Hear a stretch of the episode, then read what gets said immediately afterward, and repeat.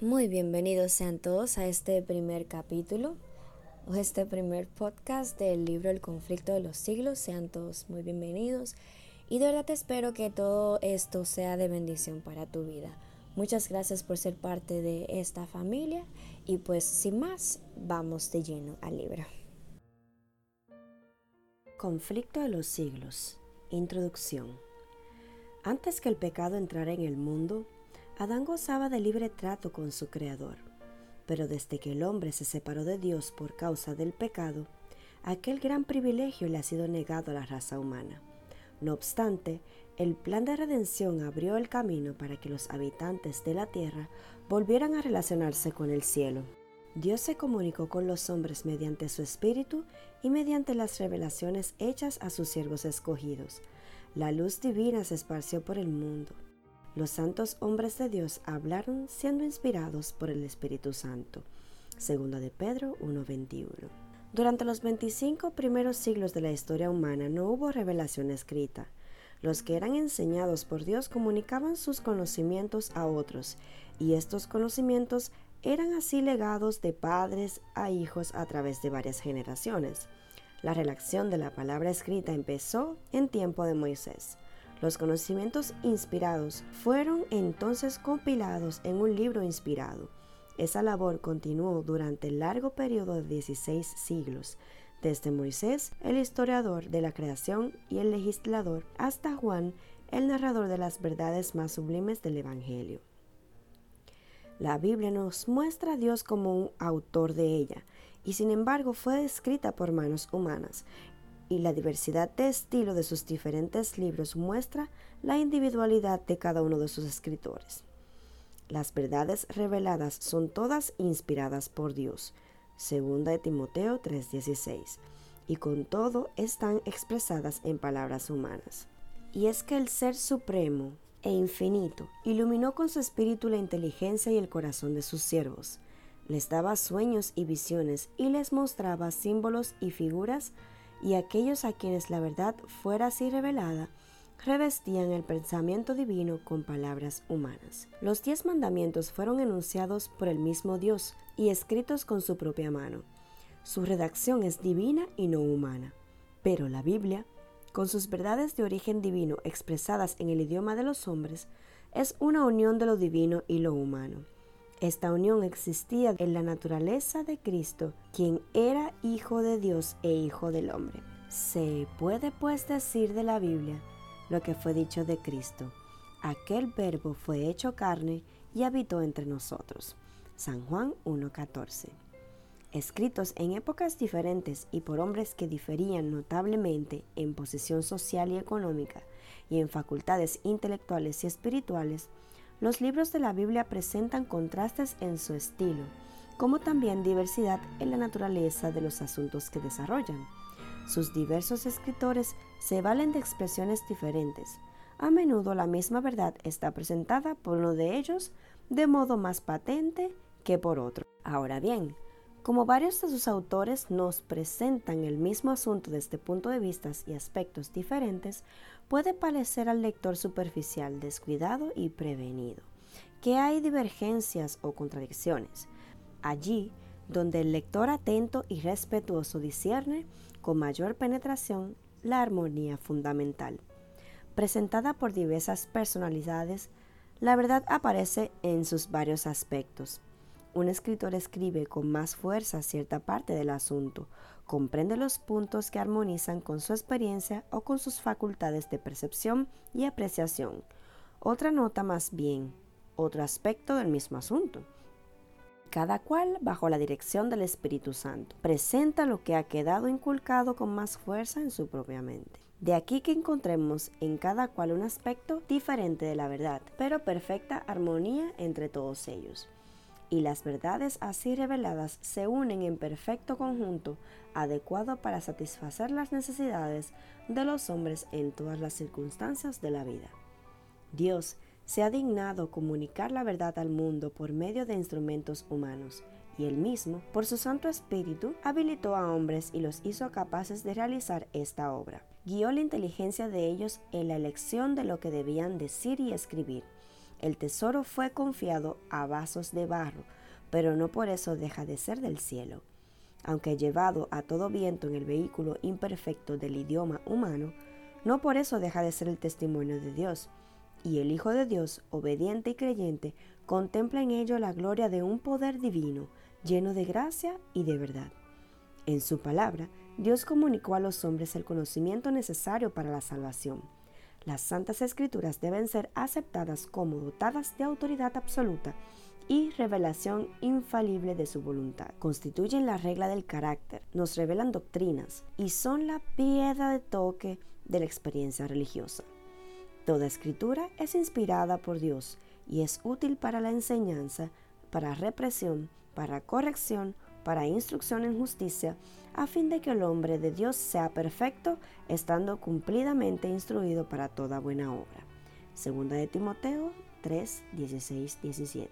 La circunstancia de haber revelado Dios su voluntad a los hombres por su palabra no anuló la necesidad que tienen ellos de la continua presencia y dirección del Espíritu Santo.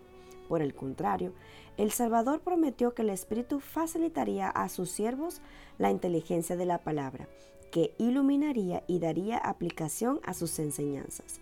Y como el Espíritu de Dios fue quien inspiró la Biblia, resulta imposible que las enseñanzas del Espíritu estén jamás en pugna con las de la palabra. El Espíritu no fue dado, ni puede jamás ser otorgado para invalidar la Biblia, pues las Escrituras declaran explícitamente que la palabra de Dios es la regla por la cual toda enseñanza y toda manifestación religiosa debe ser probada. El apóstol Juan dice, no creáis a todo espíritu, sino probad los espíritus si son de Dios, porque muchos falsos profetas han salido por el mundo. Primera de Juan 4:5. E Isaías declara en Isaías 8:20, a la ley y al testimonio, si no dijeren conforme a esto, es porque no les ha amanecido. Muchos cargos se han levantado contra la obra del Espíritu Santo por los errores de una clase de personas que, pretendiendo ser iluminadas por éste, aseguran no tener necesidad de ser guiadas por la palabra de Dios. En realidad, están dominadas por impresiones que consideran como voz de Dios en el alma, pero el espíritu que las dirige no es el espíritu de Dios.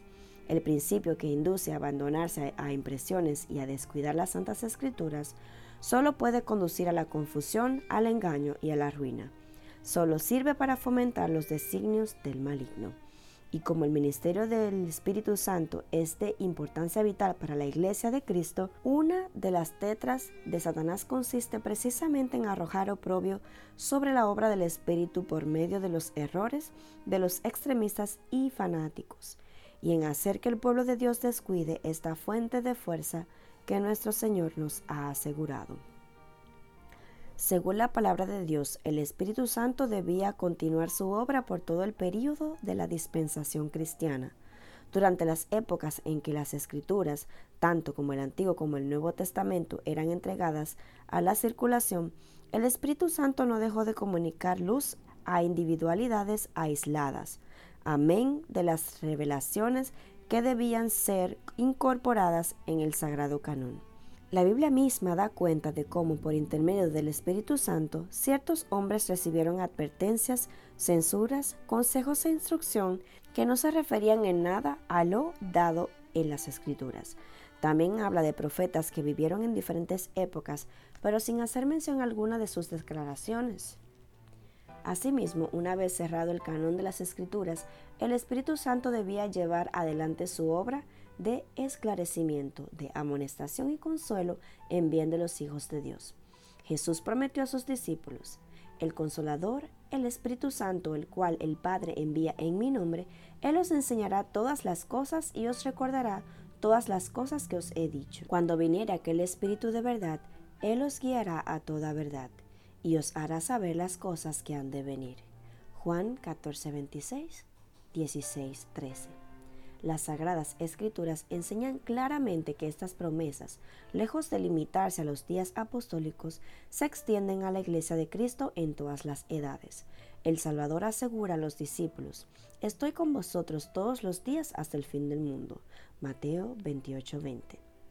San Pablo declara que los dones y manifestaciones del Espíritu fueron dados a la iglesia para el perfeccionamiento de los santos, para la obra del ministerio, para la edificación del cuerpo de Cristo, hasta que todos lleguemos a la unidad y la fe del conocimiento del Hijo de Dios, al estado de hombre perfecto, a la medida de la estatura de la plenitud de Cristo. Efesios 4, 12, 13. En favor de los creyentes de Éfeso, el apóstol rogó así que el Dios de nuestro Señor Jesucristo, el Padre de la Gloria, os conceda espíritu de sabiduría y de revelación en el conocimiento de Él, siendo iluminados los ojos de vuestro entendimiento para que conozcáis cuál sea la esperanza de vuestra vocación y cuál la soberana grandeza de su poder para con nosotros que creemos. Efesios 1, 17, 19 que el ministerio del Espíritu Divino iluminara el entendimiento y revelara a la mente las cosas profundas de la santa palabra de Dios. Tal era la bendición que San Pablo pedía para la iglesia de Éfeso. Después de la maravillosa manifestación del Espíritu Santo en el día del Pentecostés, San Pedro exhortó al pueblo al arrepentimiento y a que se bautizara en el nombre de Cristo para la remisión de sus pecados y dijo, recibiréis el don del Espíritu Santo porque para vosotros es la promesa, y para vuestros hijos, y para todos los que están lejos, para cuantos el Señor nuestro Dios llamare. Hechos 2, 38, 39. El Señor anunció por boca del profeta Joel que una manifestación especial de su espíritu se realizaría en el tiempo que procedería inmediatamente a las escenas del gran día de Dios. Joel 2.28. Esta profecía se cumplió parcialmente con el derramamiento del Espíritu Santo el día del Pentecostés, pero alcanzará su cumplimiento completo en las manifestaciones de la gracia divina que han de acompañar la obra final del Evangelio. El conflicto entre el bien y el mal aumentará en intensidad hasta que la consumación de los tiempos ocurra. En todas las edades la ira de Satanás se ha manifestado contra la iglesia de Cristo y Dios ha derramado su gracia y su espíritu sobre su pueblo para robustecerlo contra el poder del maligno. Cuando los apóstoles de Cristo estaban por llevar el Evangelio por el mundo entero y consignarlo por escrito para provecho de todos los siglos venideros, fueron dotados especialmente con la luz del Espíritu Santo. Pero a medida que la iglesia se va acercando a su liberación final, Satanás obrará con mayor poder descenderá teniendo grande ira, sabiendo que tiene poco tiempo. Apocalipsis 12:12. Obrará con grande potencia y señales y milagros mentirosos. Segunda Tesalonicenses 2:9. Por espacio de seis mil años, esa inteligencia maestra, después de haber sido la más alta entre los ángeles de Dios, no ha servido más que para el engaño y la ruina, y en el conflicto final se emplearán contra el pueblo de Dios todos los recursos de la habilidad y sutilezas satánicas y toda la crueldad desarrollada en esas luchas seculares. Durante este tiempo de peligro, los discípulos de Cristo tienen que dar al mundo la amonestación del segundo advenimiento del Señor. Y un pueblo ha de ser preparado sin mácula y sin represión para comparecer ante él a su venida. Segunda de Pedro 3:14. Entonces, el derramamiento especial de la gracia y el poder divinos no serán menos necesarios a la Iglesia que los días apostólicos. Mediante la iluminación del Espíritu Santo, las escenas de la lucha secular entre el bien y el mal fueron reveladas a quien escribe estas páginas. En una y otra ocasión se me permitió contemplar las peripecias de la gran lucha secular entre Cristo, príncipe de la vida, autor de nuestra salvación, y Satanás, príncipe del mal, autor del pecado y primer transgresor de la santa ley de Dios. La enemistad de Satanás contra Cristo se ensañó en los discípulos del Salvador. En toda la historia puede echarse de ver el mismo odio a los principios de la ley de Dios, la misma política de engaño, mediante la cual hace aparecer el error como si fuese la verdad, hace que las leyes humanas sustituyan las leyes de Dios y se induce a los hombres a adorar la criatura antes que al Creador. Los esfuerzos de Satanás para desfigurar el carácter de Dios, para dar a los hombres un concepto falso del Creador y hacer que le consideren con temor y odio más bien que con amor, sus esfuerzos para suprimir la ley de Dios y hacer creer al pueblo que no está sujeto a las exigencias de ella, sus persecuciones dirigidas contra los que se atreven a resistir sus engaños, han seguido con rigor implacable. Se pueden ver en la historia de los patriarcas, de los profetas y apóstoles, de los mártires y reformadores. En el gran conflicto final, Satanás empleará la misma táctica, manifestará el mismo espíritu y trabajará con el mismo fin que en todas las edades pasadas. Lo que ha sido volverá a ser, con la circunstancia agravante de que la lucha venidera será señalada por una intensidad terrible, cual el mundo nunca ha visto. Las seducciones de Satanás serán más sutiles, sus ataques más resueltos. Si posible le fuera, engañaría a los escogidos mismos. Marcos 13:22. Al revelarme el Espíritu de Dios las grandes verdades de su palabra y las escenas del pasado y de lo porvenir, se me mandó que diese a conocer a otros lo que se me ha mostrado y que trazase un, un bosquejo de la historia de la lucha en las edades pasadas y especialmente que la presentase de tal modo que derramase luz sobre la lucha futura que se va acercando con tanta rapidez. Con este fin, He tratado de escoger y reunir acontecimientos de la historia de la Iglesia en forma que quedaran bosquejado el desenvolvimiento de las grandes verdades comprobantes que en diversas épocas han sido dadas al mundo. Han excitado la ira de Satanás y la enemistad de la Iglesia, amiga del mundo, y han sido sostenidas por el testimonio de aquellos que no amaron sus vidas exponiéndolas hasta la muerte. En esos anales podemos ver un anticipo del conflicto que nos espera. Considerándolos a la luz de la palabra de Dios y por iluminación de su espíritu, podemos ver descubiertos las estratagemas del maligno y los peligros que deberán evitar los que quieran ser hallados sin mácula ante el Señor y su venida. Los grandes acontecimientos que marcaron los pasos de reforma que se dieron en los siglos pasados son hechos históricos harto conocidos y universalmente aceptados que nadie puede negar. Esta historia la he presentado brevemente, de acuerdo con el fin y objeto de este libro y con la concisión que necesariamente debe observarse, condensando los hechos en forma compatible con una clara inteligencia de las enseñanzas consiguientes. En algunos casos, cuando he encontrado que un historiador había reunido los hechos y presentado en pocas líneas un claro conjunto del asunto, o agrupado los detalles en forma conveniente, he reproducido sus palabras, no tanto para citar a esos escritores como autoridades, sino porque sus palabras resumían adecuadamente el asunto. Y al referir los casos y puntos de vista de quienes siguen adelante con la obra de reforma en nuestro tiempo, me he valido en forma similar de las obras que han publicado. El objeto de este libro no consiste tanto en presentar nuevas verdades relativas a las luchas de pasadas edades, como en hacer resaltar hechos y principios que tienen relación con acontecimientos futuros. Sin embargo, cuando se considera los tales hechos y principios como formando parte de la lucha empeñada entre las potencias de la luz y de las tinieblas, todos estos relatos del pasado cobran nuevo significado y se desprende de ellos una luz que proyecta rayos sobre el porvenir, alumbrando el sendero de los que, como los reformadores de los siglos pasados, serán llamados aún a costa de sacrificar todo bien terrenal, a testificar de la palabra de Dios y el testimonio de Jesucristo, desarrollar las escenas de la gran lucha entre la verdad y el error, descubrir las tretas de Satanás y los medios de resistirle con éxito, presentar una solución satisfactoria del gran problema del mal, derramando luz sobre el origen y el fin del pecado en forma tal que la justicia y benevolencia de Dios en sus relaciones con sus criaturas queden plenamente manifiestas y hacer patente el carácter sagrado e inmutable de su ley.